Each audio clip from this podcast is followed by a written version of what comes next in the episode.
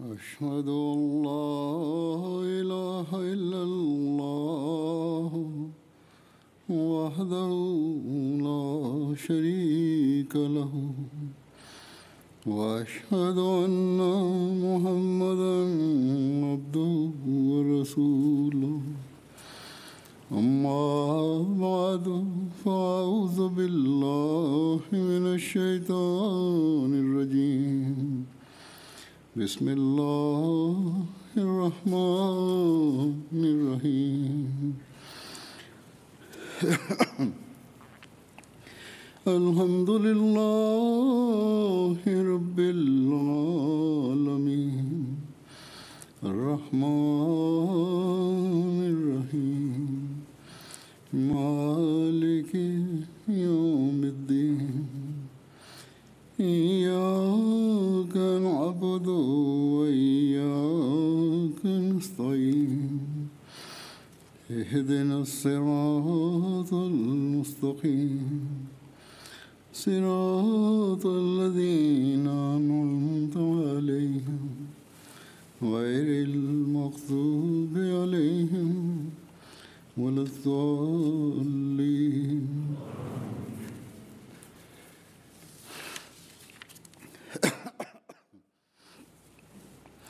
قل أمر ربي بالقسط وأقيموا وجوهكم عند كل مسجد وادعوه مخلصين له الدين.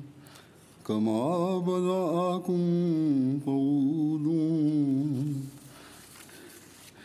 فريقا هدى وفريقا حق عليهم الضلالة. إنهم اتخذوا إنهم اتخذوا الشياطين أولياء من دون الله ويحسبون أنهم مهتدون. يا بني آدم خذوا زينتكم عند كل مسجد وكلوا واشربوا. ولا تسرفوا إنه لا يحب المسرفين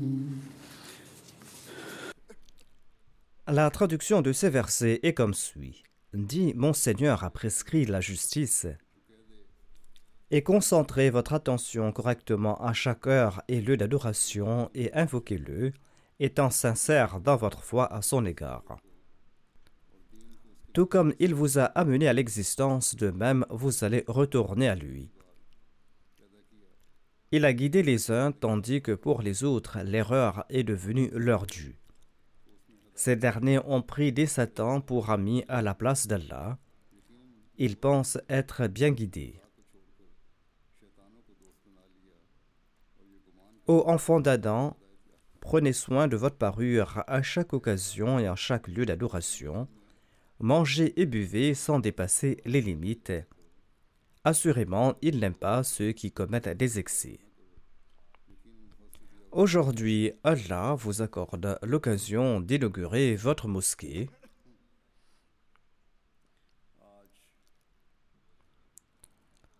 Quoique sa construction a été achevée quelque temps de cela, nous faisons aujourd'hui son ouverture officielle. Auparavant, on avait construit une salle ici en guise de mosquée, mais à présent, vous avez bâti une mosquée. À présent, vous disposez d'une belle et bonne mosquée qui est assez spacieuse. Qu'Allah permette à tous ceux qui ont participé à la construction de cette mosquée de respecter leurs devoirs à son égard.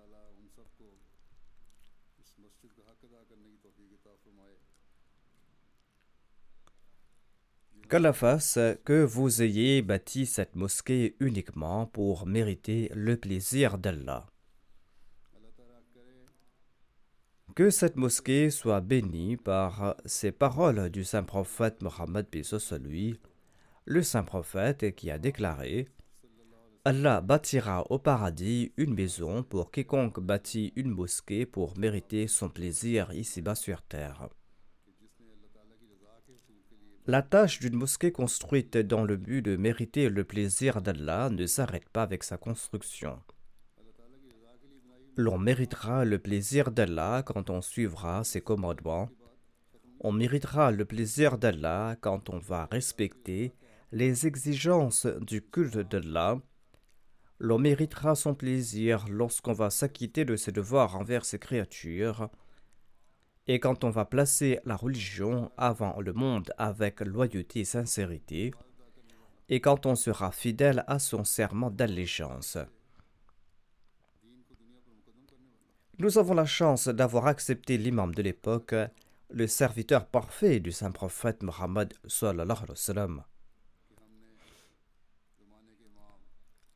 Nous ne devons jamais oublier que croire dans le Messie premier d'Islam et lui prêter allégeance nous impose une grande responsabilité. Notre tâche ne se termine pas par le serment d'allégeance prêté au Messie premier l'Islam. Au contraire, notre tâche augmente davantage. C'est là que nous hériterons les récompenses qu'Allah a promises au Messie premier l'Islam. Donc chacun d'entre nous doit comprendre ses responsabilités. Il nous incombe de maintenir cette mosquée remplie de fidèles. Il nous incombe d'être bienveillants les uns envers les autres. Il nous incombe de diffuser le message de tolérance et de fraternité dans le monde.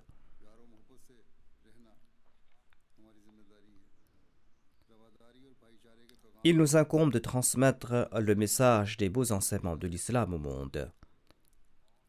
Il nous incombe de prêter attention à notre réforme par des prières constantes.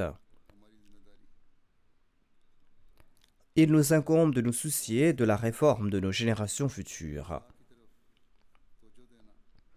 C'est là que nous pourrons respecter les exigences de la mosquée. Le Messie premier l'Islam a déclaré Construisez une mosquée là où vous souhaitez faire connaître l'islam. La construction de cette mosquée introduira en apparence l'islam dans cette région. Certains voisins sont venus et ils ont exprimé de très bons sentiments. Malgré le fait que ces jours-ci il y avait beaucoup de monde, il y avait beaucoup de mouvements et de bruit, un voisin qui habite à côté est venu me rencontrer quelques jours de cela il a déclaré Nous sommes contents de vous avoir pour voisins. Or, nous devons être attentifs à l'égard de nos voisins, et nous ne devons pas faire du bruit inutilement ici. Et tout ce que nous faisons doit être conforme à la loi. En tout cas, les voisins vont connaître la mosquée et ceux qui vont passer sur la route à côté vont aussi connaître la mosquée. Ainsi donc cette voie d'introduction ouvrira également la voie de votre prédication. Par conséquent, chaque Ahmadi doit être un modèle des enseignements de l'islam. Il doit devenir un exemple des enseignements de l'islam. Le monde doit voir une différence, notamment qu'il existe dans cette société où règne le matérialisme des gens qui, tout en vivant dans ce monde, tout en œuvrant en ce monde, placent la religion avant le monde, des gens qui veulent établir un lien avec Dieu qui les a créés. D'ailleurs, ils sympathisent avec sa création et ils servent la création de Dieu. Lorsque les gens de ce monde voient pareille chose, eh bien cela attise leur curiosité et cela ouvre la voie à la propagation de l'islam. Il incombe à présent à tout Ahmadi d'être plus que jamais une image pratique des enseignements de l'islam. Dans ces versets que j'ai récités, Allah a tiré l'attention sur certaines des responsabilités de ceux qui sont associés aux mosquées. Tout d'abord, Allah recommande d'établir la justice. Dans un autre verset du Saint-Coran, Allah déclare que l'inimitié d'une nation ne doit pas vous détourner de la justice. Celui qui respecte cette norme de justice ne peut nourrir de vils desseins à l'égard de quiconque.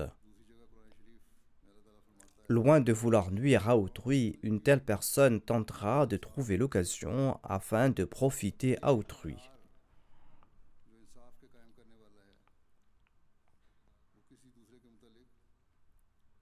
Lorsqu'on respecte pareil droit, cela a certainement une très bonne influence sur le monde.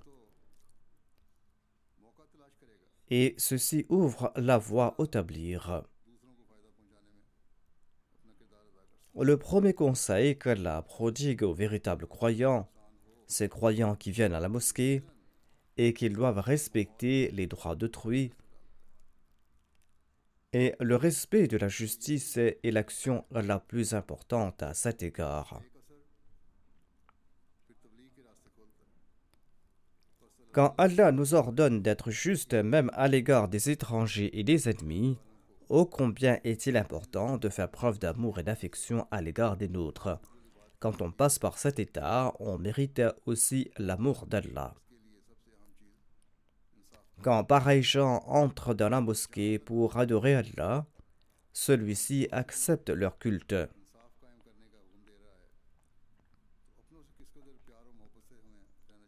Mais si un homme ne se comporte pas bien avec son épouse à la maison, s'il la ridiculise à tout instant et s'il l'humilie à tout instant, si ses enfants ont peur de lui, et s'il éloigne ses enfants de la religion par ses propres actions, en ce cas, ni les œuvres de la Jamad d'une telle personne, ni ses actes d'adoration ne seront acceptables par Allah.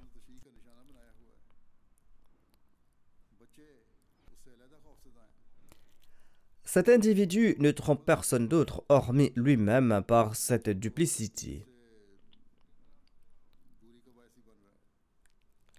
Par conséquent, le véritable croyant est celui qui établit la justice à l'intérieur comme à l'extérieur. Le véritable croyant est celui dont les paroles et les actions sont les mêmes à l'intérieur et à l'extérieur. Ce sont ces personnes qui en réalité s'acquittent des exigences de la mosquée. Ils s'acquittent des exigences de la mosquée car leurs cœurs sont emplis de la crainte d'Allah. Ainsi donc, notre mission est donc d'atteindre cette norme. Sinon, il n'est pas important de tout simplement construire une mosquée ici et de venir ici pour prier à la va-vite comme pour se débarrasser rapidement d'un fardeau. Quand on atteint cette norme, on est aux yeux d'Allah comme un enfant innocent. On connaît une bonne fin, car l'on respecte les droits d'autrui ainsi que les droits d'Allah. Donc personne ne doit être fier du fait que je prie beaucoup je viens cinq fois par jour à la mosquée et je sers aussi la Jamaat et que cela suffit.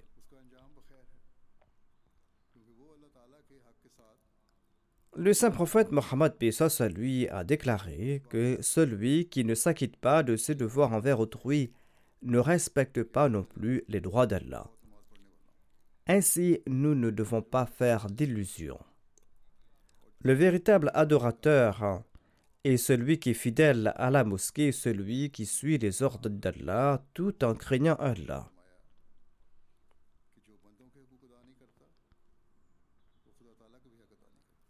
Ensuite, Allah a souligné à nouveau que si vous ne suivez pas les commandements d'Allah, et si vous ne vous efforcez pas de rectifier votre conduite tout en purifiant votre foi uniquement pour la cause d'Allah, si vous ne portez pas une attention constante au repentir et à l'istighfar, eh bien Satan aura le dessus sur vous.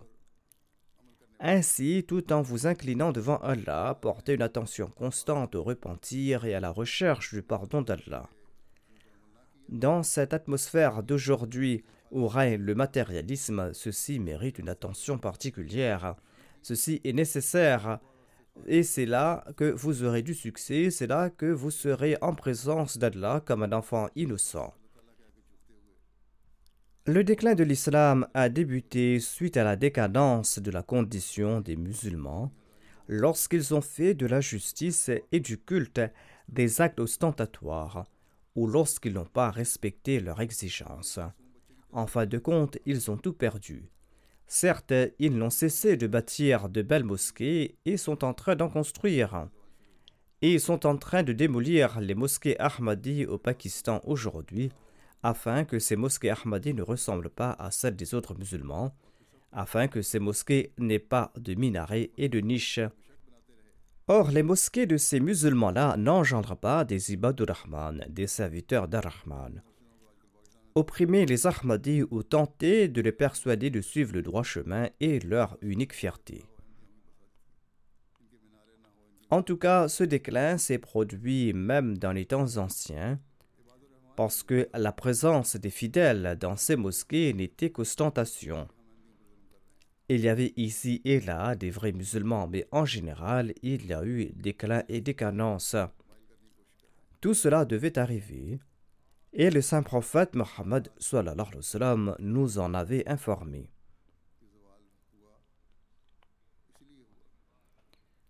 Mais l'ère de la lumière est venue avec l'avènement du Messie premier d'Islam après cette période de ténèbres. Nous avons prêté allégeance à ce serviteur parfait du saint prophète Mohammed lui, en promettant de préférer la foi au monde, en promettant de suivre les commandements du Saint-Coran. Et comme je l'ai dit, cela exige que nous portions notre attention à notre condition. Nous devons protéger nos mosquées afin qu'elles ne soient pas dans le même état que celles des autres musulmans. Il existe en effet un hadith cité par Ali Aradutanhu, hadith selon lequel le saint prophète Mohammed a déclaré qu'un temps viendra bientôt lorsqu'il ne restera rien de l'islam sauf le nom, il ne subsistera rien du Coran sauf les paroles, et les mosquées des champs de cette époque seront en apparence remplies de fidèles, mais elles seront dépourvues de direction. Leurs savants seront les pires créatures sous le ciel. Ils fomenteront des troubles qui retourneront contre eux. C'est ce que nous voyons aujourd'hui dans de nombreuses mosquées musulmanes aujourd'hui. Cette situation que nous voyons aujourd'hui est un avertissement pour nous.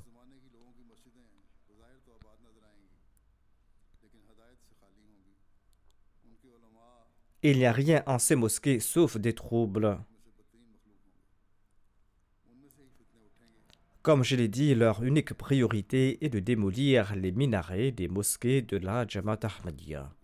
D'ailleurs, ils ne les appellent pas des mosquées, mais des lieux de culte.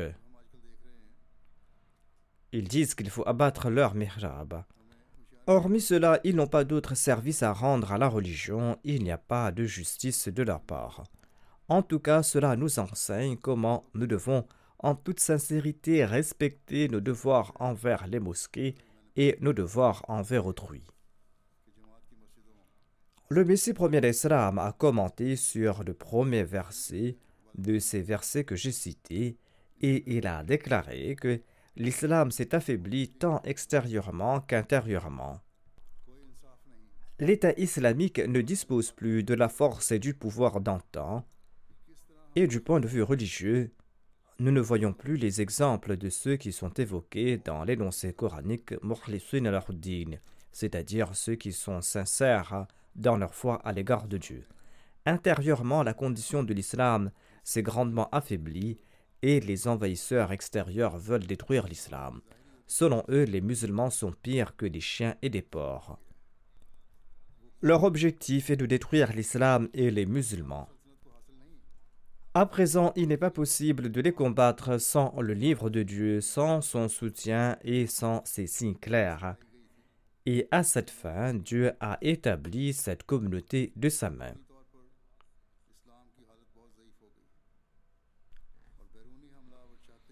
Par conséquent, en pareille circonstance, si nous qui avons accepté le Messie premier d'Islam, nous ne corrigeons pas notre condition conformément aux préceptes du Saint-Coran, tout en respectant les exigences de notre allégeance, si nous ne surveillons pas nos conditions, eh bien en ce cas, nous ne serons pas comptés parmi ceux qui ont respecté leur allégeance en cette période de la renaissance de l'islam.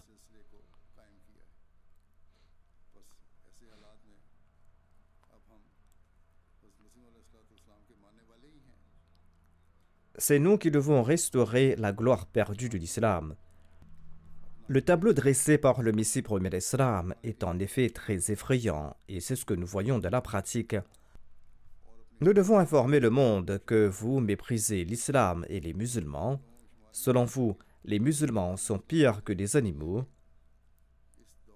Mais rappelez-vous que c'est en suivant leur enseignement que le monde survivra. Ainsi, nous devons œuvrer à la direction du monde en ayant une confiance totale en soi et en demandant les bénédictions d'Allah et en s'inclinant devant lui. Certains jeunes posent des questions à ce propos. Un jeune homme m'a demandé comment tenir tête à ceux qui se moquent de nous. Je lui ai dit la même chose, à savoir qu'il faut développer la confiance en soi. Il faut s'accrocher à la croyance qu'aujourd'hui, la survie du monde est entre nos mains parce que nous avons accepté ce Messie promis et le serviteur du saint prophète Mohammed à lui, serviteur qu'Allah a suscité en ce monde pour lui offrir la vie. Allah l'a suscité pour diffuser les enseignements apportés par le saint prophète Mohammed à lui, et à présent c'est uniquement en vous liant à lui que vous pourrez embellir votre vie ici-bas et dans l'au-delà. Informez les gens de ce monde que le faste, la beauté et le progrès de ce monde ne doivent pas vous réjouir. C'est la vie après la mort qui est la vie éternelle. Si l'on s'y rend les mains vides, l'on fera face au mécontentement d'Allah. Il sait le mieux comment il nous traitera là-bas. Mais nous devons aussi comprendre que lorsque nous conscientiserons le monde à ce propos, Chacune de nos paroles, chacune de nos actions doivent être conformes à cet enseignement. Les normes de nos actes d'adoration doivent être élevées, ainsi que notre respect des droits d'autrui.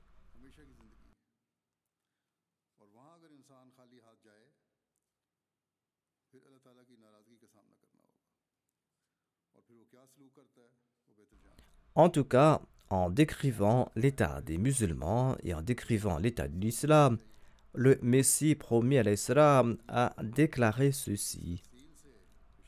Il déclare l'islam n'est plus ce qu'il était. Toutes ces vilaies ont pris de l'ampleur.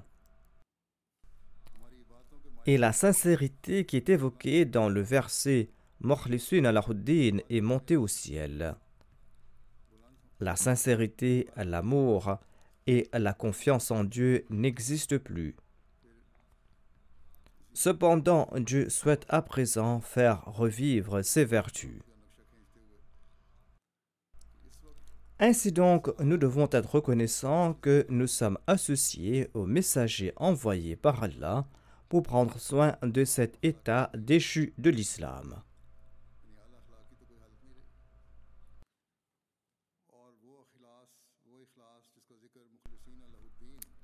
Les musulmans étaient également responsables de ces attaques de la part des non-musulmans et de ses opposants, qui considéraient cette grande religion comme une religion humiliante et méprisable.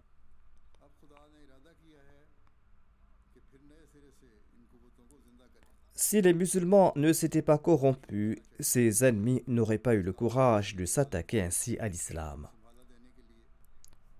Comme l'a expliqué le Messie premier d'Islam, aujourd'hui nous sommes de ceux qui doivent établir les normes élevées de loyauté envers Dieu. C'est nous qui devons obéir aux ordres d'Allah avec sincérité et fidélité. C'est nous qui devons répandre autour de nous l'amour et éliminer la haine. Nous sommes de ceux qui doivent avoir une confiance entière en Dieu notamment que c'est bien lui qui s'occupe de tout. Aujourd'hui, c'est bien l'islam qui est la religion parfaite et la religion dominante dans le monde, et nous devons œuvrer en sa faveur en usant de toutes nos aptitudes. Nous devons être les soutiens indéfectibles du Messie premier l'islam. Tel est le décret de Dieu. L'œuvre qu'il a confiée au Messie l'islam et les promesses qu'il lui a faites seront certainement accomplies, Inshallah. Si nous y apportons notre concours, nous allons mériter les bénédictions d'Allah.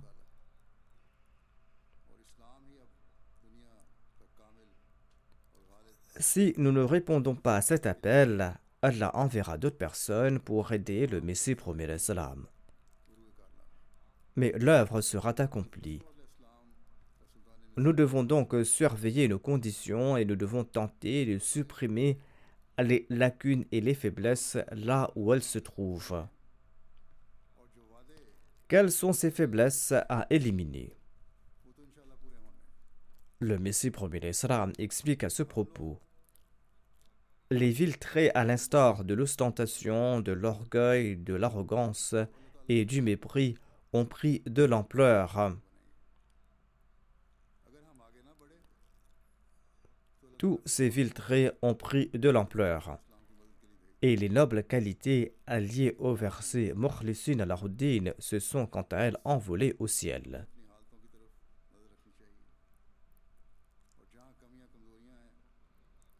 La confiance en Dieu a disparu. Allah souhaite à présent planter ses qualités de nouveau et il souhaite ranimer ses forces. Le Messie premier l'Islam a déclaré que tous ces mots ont pris de l'ampleur et les bonnes œuvres ont disparu. Mais Allah, qui est le plus miséricordieux des miséricordieux envers ses serviteurs, ne souhaite pas qu'ils portent à la perdition. Il a décrété que le bien doit prospérer et le mal doit disparaître. Chacun des nôtres doit s'examiner et se demander si nous jouons notre rôle pour accomplir cette mission du Messie premier l'Islam. Tentons-nous d'éliminer ce mal. Faisons-nous de notre mieux pour adopter des vertus. Tentons-nous vraiment d'atteindre le niveau requis dans nos actes d'adoration La capacité d'accomplir de bonnes œuvres vient aussi de la part de Dieu. Si nous ne nous efforçons pas d'obtenir la grâce de Dieu, grâce qui est obtenue par l'adoration, une adoration purement consacrée à la quête du plaisir de Dieu et non pas pour assouvir nos désirs. Si nous ne respectons pas ces conditions, nos efforts seront vains ou le désir d'atteindre ces objectifs sera vain. Un examen très approfondi s'impose donc. Il est très important d'accomplir l'estirfar à foison il est nécessaire d'accomplir constamment ces actions conformément à la volonté d'Allah.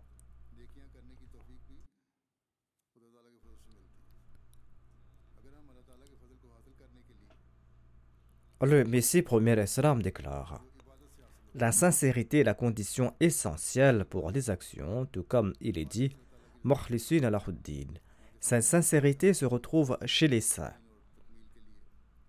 Rappelez-vous bien que celui qui devient pour Dieu, Dieu devient pour lui.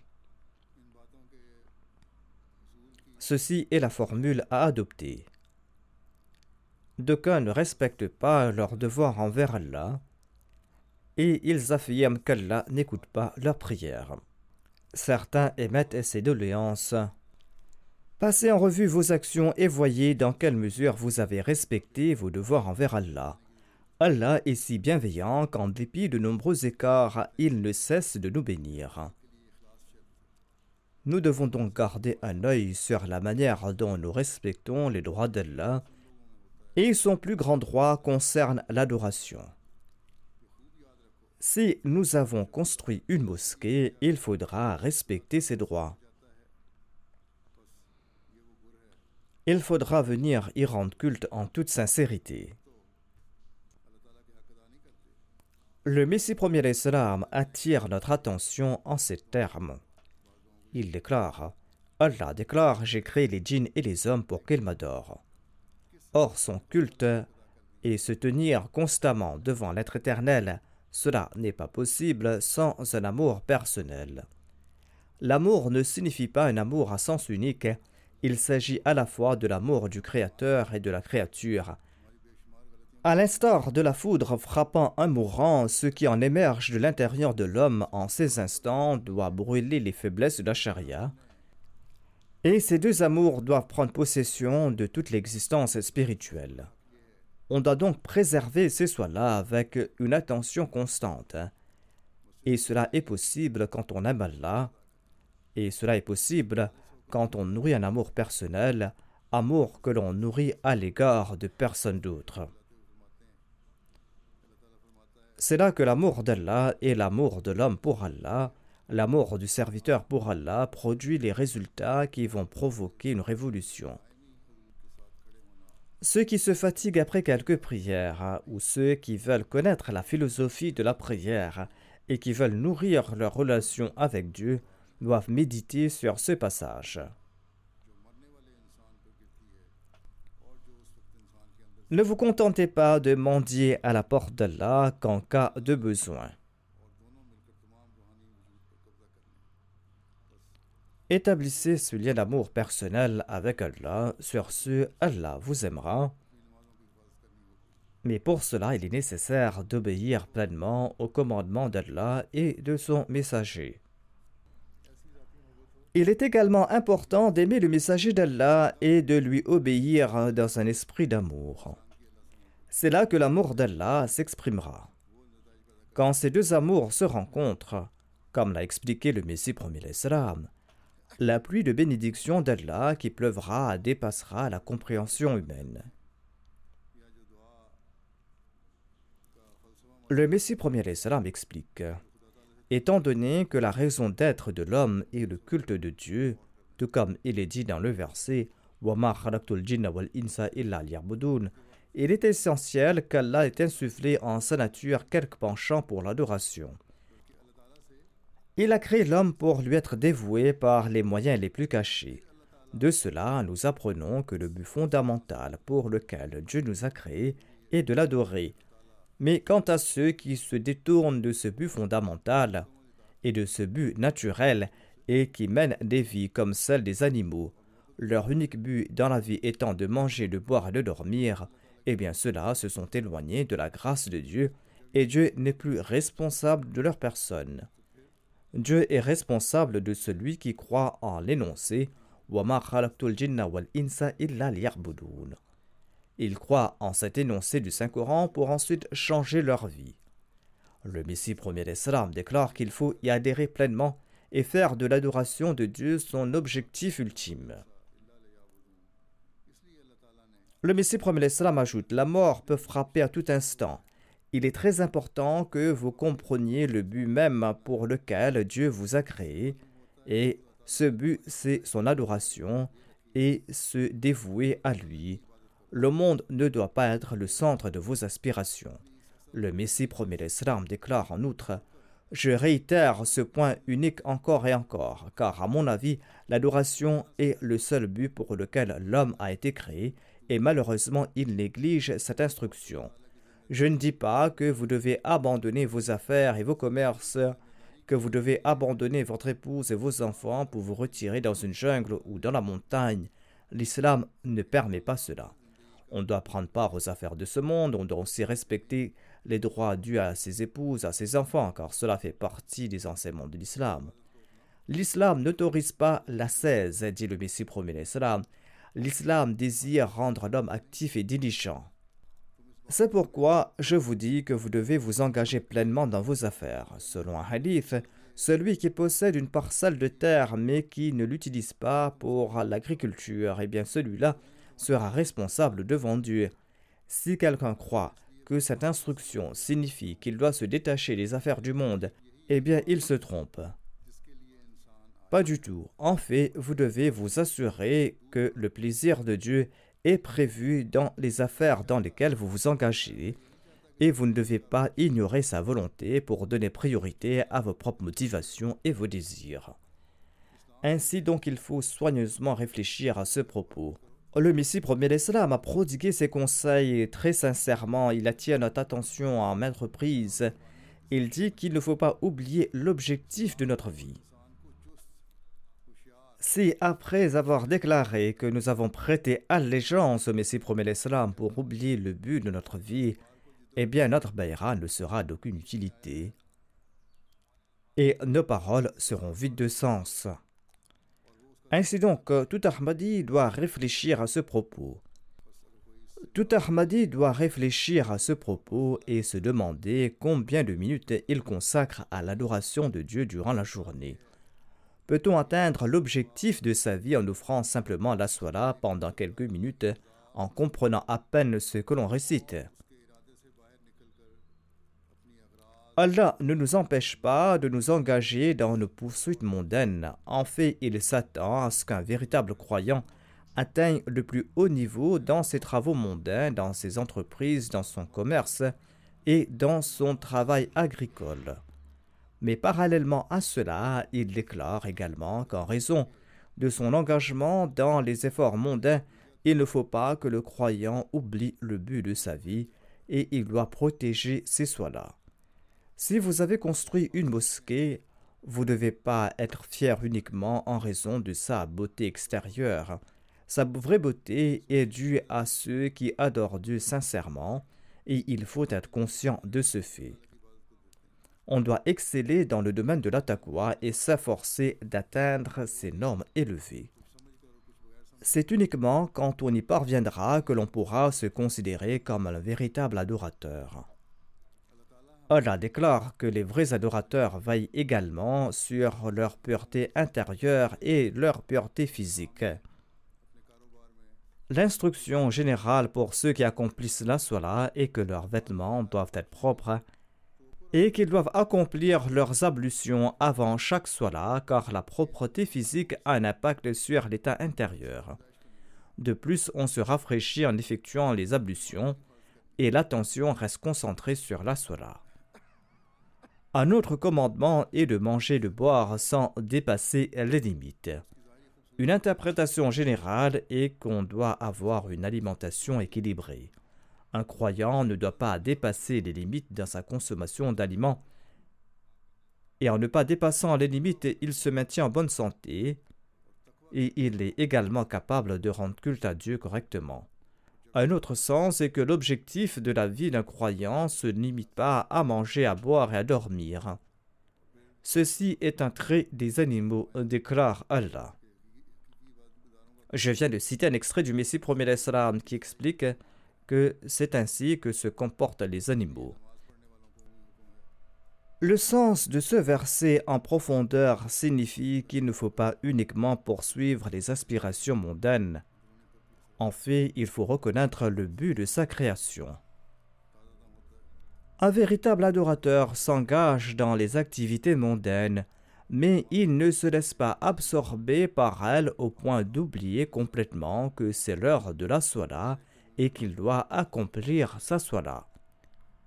En fait, quand c'est l'heure de la soie, l'on doit comprendre immédiatement que c'est le moment de mettre fin à ses activités mondaines et que l'on doit se présenter devant Allah l'exalté. On doit accomplir la sola tout en faisant justice au droit dû à Allah. Il ne faut pas accomplir la sola à la va-vite. On doit l'offrir d'une manière excellente. En sus de la propreté physique et de la parure, on doit aussi orner son cœur de taqwa. Allah déclare qu'il est permis de manger et de boire. Tout ce qui est pur et sain a été créé pour l'homme et il lui est permis d'en consommer. En outre, vous êtes autorisé de vous engager dans les affaires mondaines. Mais si cela vous empêche d'adorer Allah, ou si cela vous pousse à négliger la mosquée, eh bien cela signifie que vous avez dépassé les limites et cela déplaît à Allah.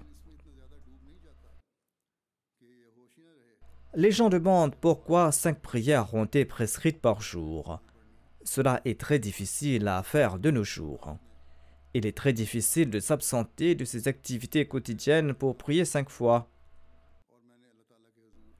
Or, Allah déclare que cela n'est pas difficile. En fait, vous avez dépassé les limites quand vous préoccupant des affaires mondaines et en négligeant Dieu. Et quand on outrepasse les limites, eh bien graduellement l'on s'éloigne d'Allah le Tout-Puissant.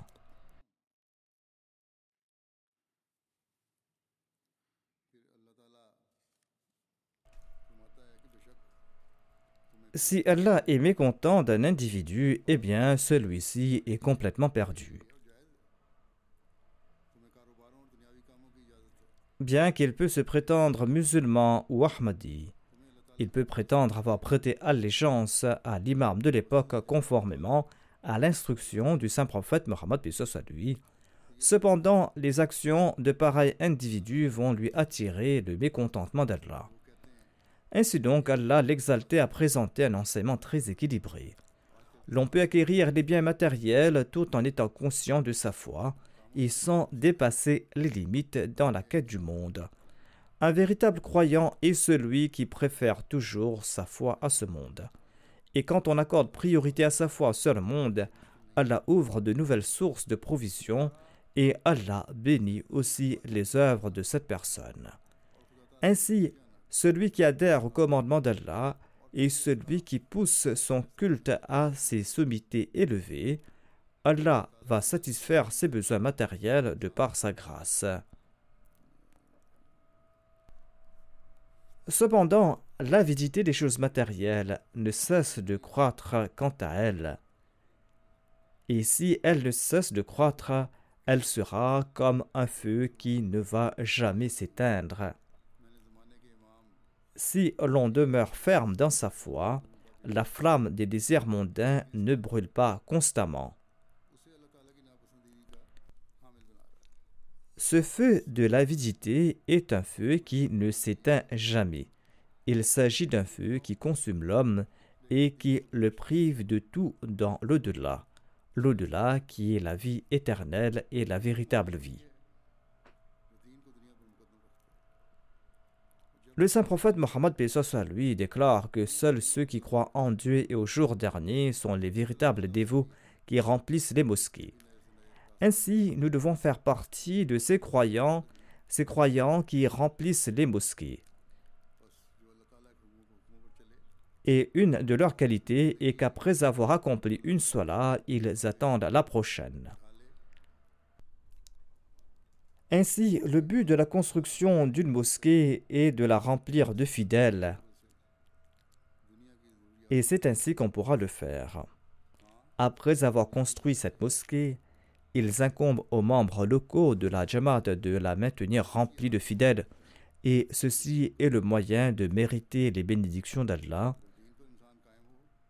C'est aussi le moyen de se réformer et de lier sa descendance à Dieu.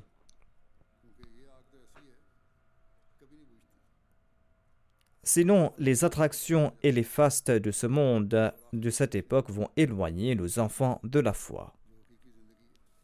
Il est important de les attacher à la mosquée et de leur inculquer l'importance de la foi dès leur enfance. Et c'est le devoir de la mère et du père. De plus, comme je l'ai dit, gardez à l'esprit le fait que maintenant, avec la construction et l'ouverture de cette mosquée, davantage de personnes connaîtront la Jamaat davantage de personnes vont connaître cette mosquée et l'islam. De nouvelles voies d'établir vont s'ouvrir et davantage de contacts seront établis. Ainsi, il incombe à tout Ahmadi d'en profiter et de diffuser le message de l'islam et de l'Ahmadiyya. Le Messie premier l'islam déclare Aujourd'hui, la communauté a grand besoin de mosquées ce sont les maisons d'Allah. Si nous en construisons dans une ville ou dans un village, notre Jamaat y progressera. Il en sera ainsi, à condition que les intentions soient sincères quand on érige ce lieu de culte. Cette œuvre doit être uniquement consacrée à Dieu. Ainsi, comme l'a expliqué le Messie premier l'Islam, l'établissement d'une mosquée jette les fondations du succès de la Jamaat. Si les Ahmadis d'ici s'efforcent avec sincérité et qu'ils élèvent les normes de leurs actes d'adoration, Inch'Allah, on peut supposer qu'Allah posera les fondations du succès de la Jamaat ici. Par conséquent, élevez les niveaux de vos actes d'adoration et de votre sincérité et insufflez en vos enfants cette sincérité, l'importance de la Salah et l'importance de l'adoration. Grâce à cela, nous pourrons voir une révolution même chez ces individus qui sont pris par les poursuites mondaines. Le Messie premier l'Islam déclare La vraie beauté des mosquées ne se trouve pas dans leur édifice, mais en ceux qui viennent y prier en toute sincérité. Qu'Allah permette à chacun des nôtres de prier en toute sincérité et de remplir cette mosquée. Qu'Allah accepte nos prières et nos actes d'adoration.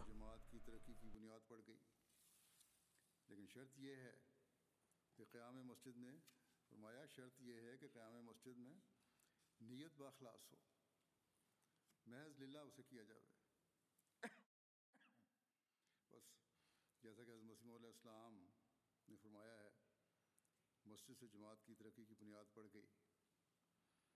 اگر یہاں کے احمدیوں کی کوششیں اخلاص سے ہوں گی عبادتوں کے معیار ہوں گے، تو انشاءاللہ جماعت کی ترقی کی یہاں بھی سمجھیں کہ بنیاد پڑ گئی ہے۔ بس اپنی عبادتوں اور اخلاص کے معیار بڑھاتے چلے جائیں۔ اپنی نسلوں میں بھی اس اخلاص اور دعا کی اہمیت اور عبادت کی اہمیت کو منتقل کرتے چلے جائیں۔ تو اس مادی دنیا کے دلدادوں میں بھی ہم انقلاب پیدا ہوتا دیکھیں گے۔ حضرت مسیم علیہ السلام فرماتے ہیں، مسجدوں کی اصل زینت عمارتوں کے ساتھ نہیں ہے، بلکہ ان نمازیوں کے ساتھ ہے جو اخلاص کے ساتھ نماز پڑھتے ہیں۔ اللہ تعالیٰ سب کو توفیق دے کہ وہ اخلاص کے ساتھ نمازیں پڑھنے والے ہوں۔ और इस मस्जिद को आबाद करने वाले हों। अल्लाह ताला हमारी दुआओं और इबादतों को भी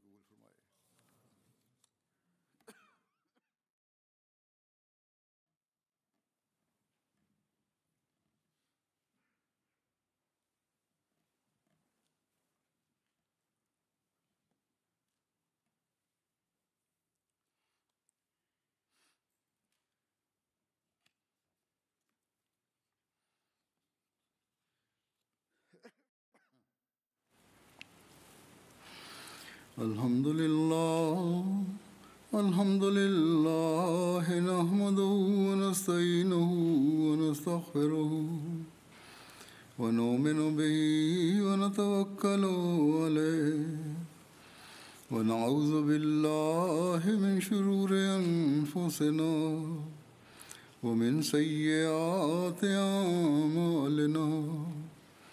من يهده الله فلا مضل له ومن يضلل فلا هادي له. ونشهد أن لا إله إلا الله ونشهد أن محمدا عبده ورسوله. عباد الله رحمكم الله. إن الله يأمر بالعدل واللسان وإيتاء ذي القربى وينهى عن الفحشاء والمنكر والبغي يعظكم لعلكم تذكرون اذكروا الله يذكركم وادعوه يستجب لكم ولذكر الله أكبر.